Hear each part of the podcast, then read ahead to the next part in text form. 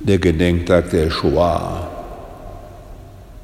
fällt in diesem Jahr in unsere österliche Freudenwoche.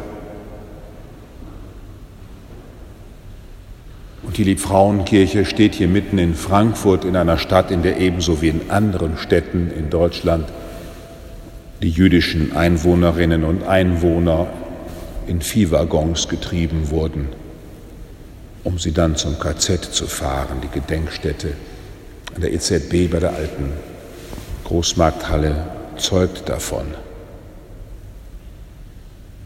Uns weht hier in der Liebfrauenkirche der Ungeist dieser Zeit an von einer etwas anderen Seite.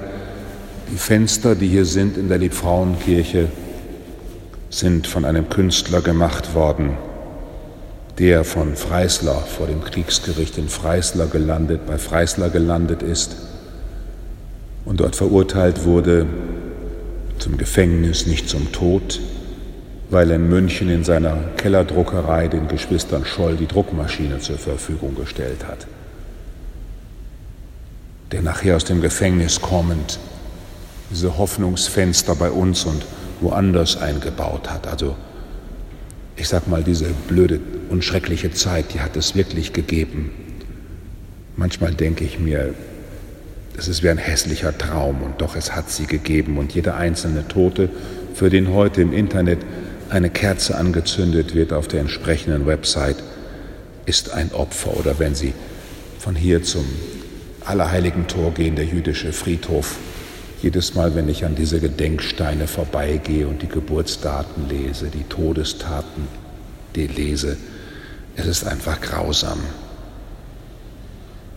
Und über all dem steht auch natürlich eine christliche Förderung des Judenhasses.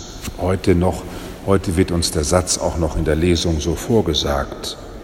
Den Urheber des Lebens habt ihr getötet, sagt Petrus in seiner Predigt zu seinen Glaubensgenossen. Den Urheber des Lebens habt ihr getötet und wegen Gottes Mord sind dann auch mit dieser Begründung sind dann auch entsprechend manche angefeuert worden, diesen aus vielfältigen Quellen sich speisenden Judenhass zu befördern.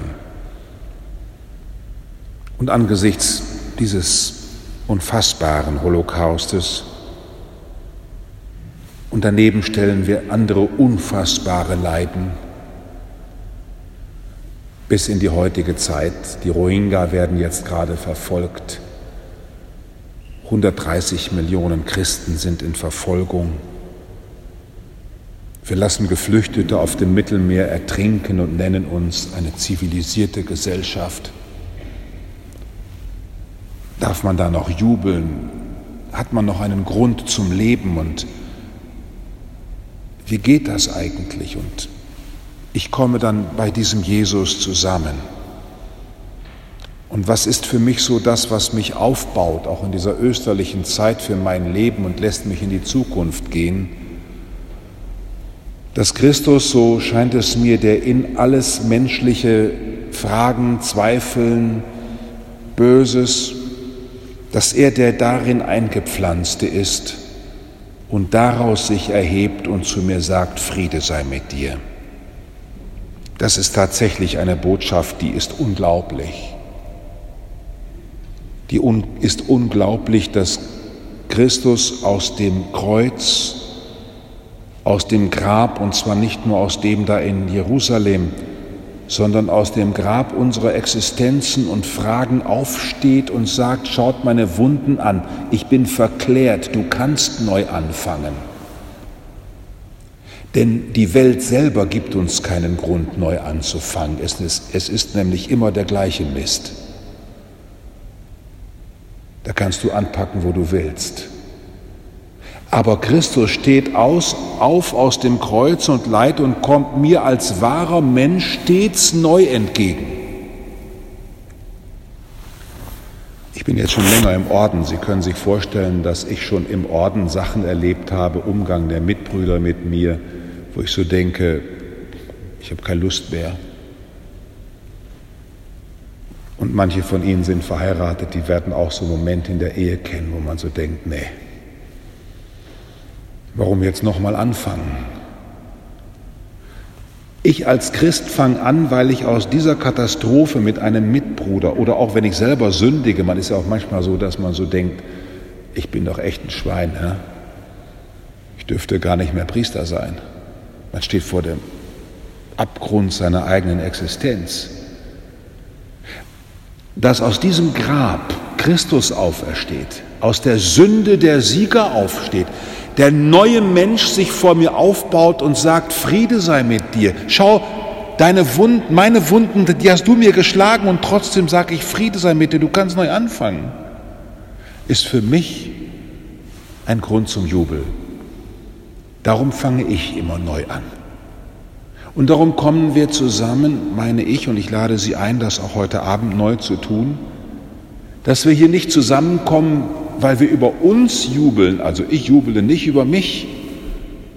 Oder über die Kirche jubeln, das ist auch schon gar kein Grund, sondern wir jubeln, dass Gott uns in Christus den Auferstehungsmenschen geschenkt hat, der nicht aufhört aufzustehen und zu sagen, Friede sei mit euch, bis er so wiederkommt, dass alle Welt ihm zu Füßen liegt. Das ist meine große Hoffnung.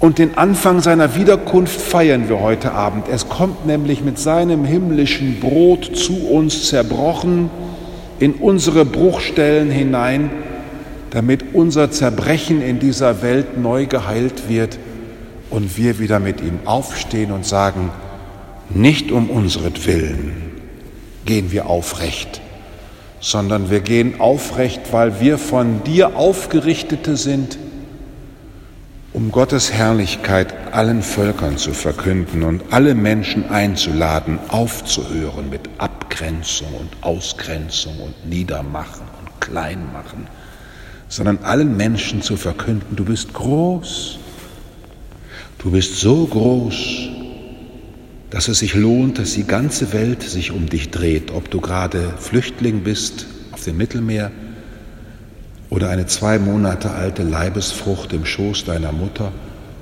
oder seit zehn Jahren auf der Apoplexstation irgendwo pflegebedürftig. Du bist so groß, weil Gott mit dir ist. Und darum will ich gerne für dich und für diesen Gott durch die Welt gehen und es allen verkünden. Er ist auferstanden. Und darum dürfen auch wir mit ihm auferstehen, um Menschen zu berühren, damit auch sie auferstehen. Amen.